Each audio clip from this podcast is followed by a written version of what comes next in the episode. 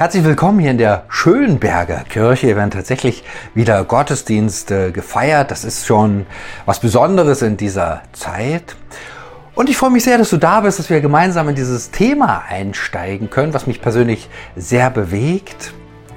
Was ist dein Traum von Kirche? Wie stellst du dir Kirche vor? Und was für ein Gedankenexperiment wäre da möglich? Vielleicht du bist Bischof, Bischöfin und kannst machen, was du willst und alle hören auf dich. Ja, nur theoretisch, ich weiß schon, da wird es wirklich ein Traum. Aber wie ist dein Traum von Kirche? Wie sieht Kirche aus, so wie du sie dir vorstellst?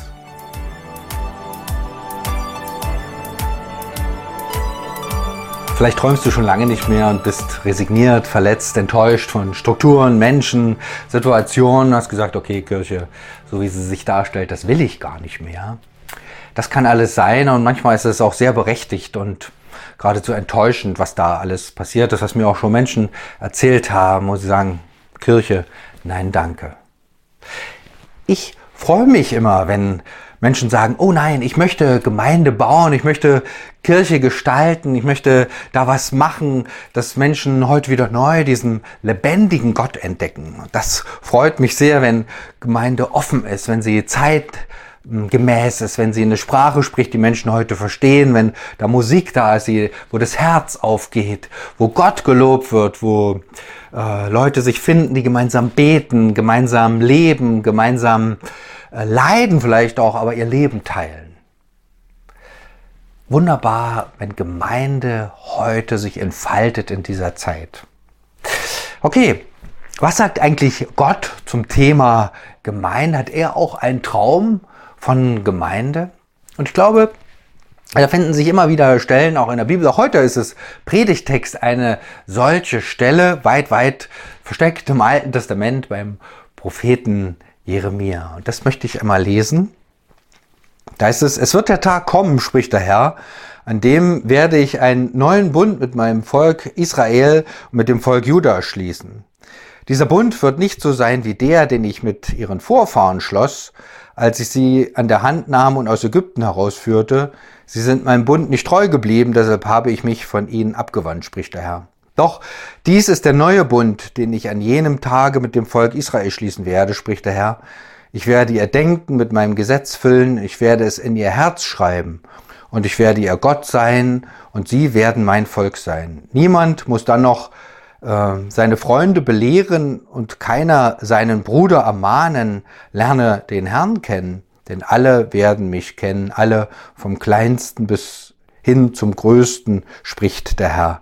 Und ich will ihnen ihre Sünden vergeben und nicht mehr an ihre bösen Taten denken. Was für eine Perspektive. Das Volk Gottes, wir Christen waren damals natürlich im Alten Testament in keinster Weise erfunden, das ist klar. Es geht hier um das Volk Israel, um eine neue Beziehung. Und da sagt Gott, es ist was Altes vergangen, es hat was Altes nicht geklappt und es beginnt was Neues. Und da muss man sich die Situation nochmal angucken, denn hier war überhaupt keine Zeit zum Träumen, eher zum Albträumen. Jeremia, eine Zeit, in der das Volk ähm, Israel regelrecht vernichtet wird. Ja.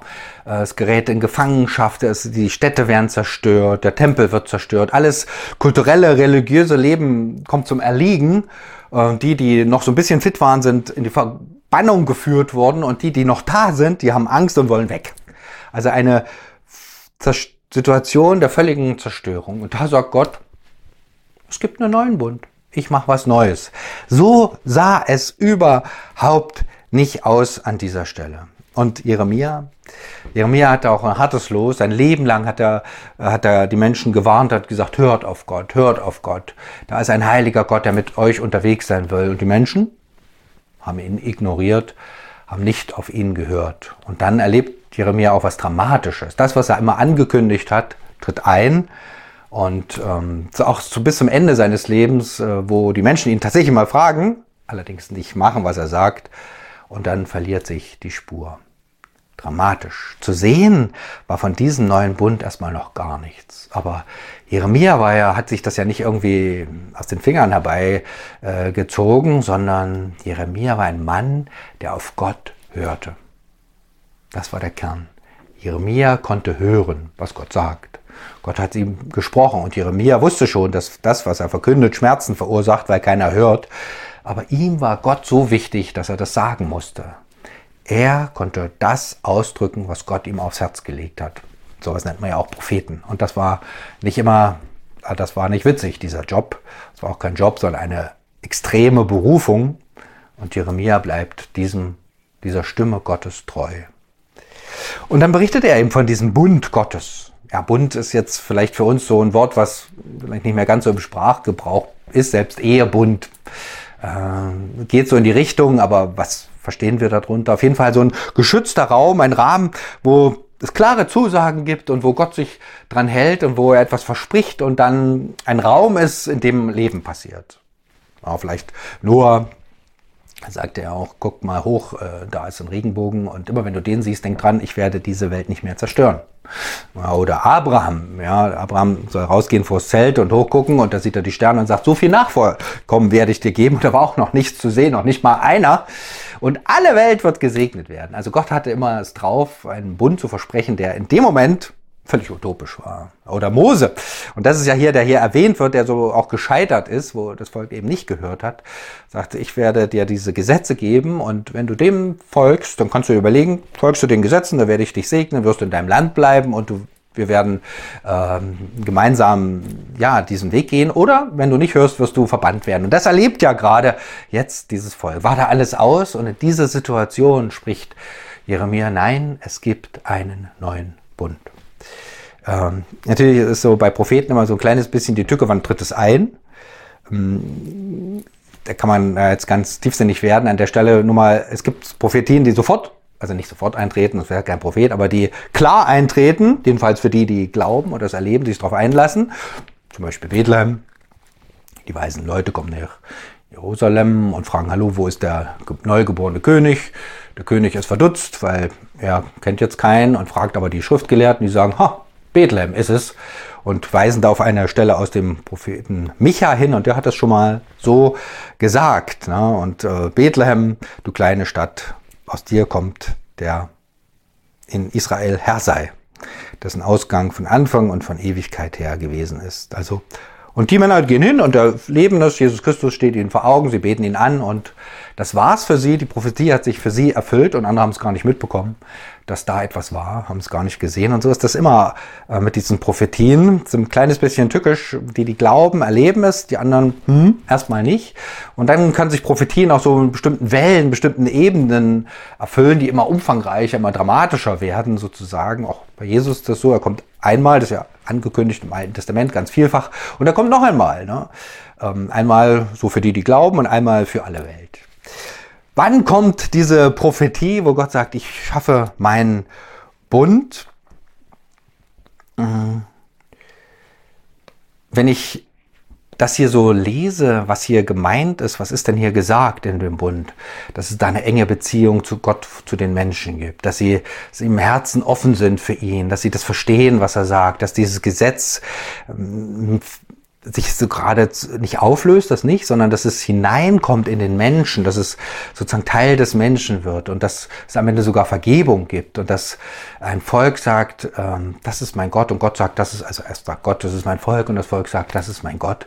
Da steht mir natürlich Jesus vor Augen, der sozusagen das Zentrum der Geschichte ist, der diese, diesen neuen Bund ähm, initiiert und der sozusagen den, das Gesetz erfüllt hat und Gott zu den Menschen bringt.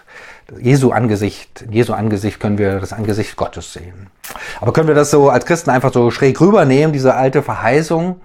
Hm, natürlich, Gottes Perspektive ist immer größer. Ne? Nicht ohne Grund sagt er schon bei Abraham, in dir werden auch gesegnet alle Völker. Aber ich denke, Paulus greift das einmal sehr gut auf, wo er sagt, ähm, äh, du musst dir einen Ölbaum vorstellen, einen schönen Ölbaum, ein gutes, einen guten Baum und da bricht ein Ast ab und es wird ein anderer, ein wilder Zweig sozusagen eingefropft Römer 11 steht das, musst du mal in Ruhe nachlesen. Und du bist, also das Volk Gottes ist sozusagen dieser wilde Zweig. Äh, du hast gerade aufgrund der Gnade Gottes Anteil an diesem Strom des Lebens, an dieser Verbindung mit Gott, an diesem neuen Bund.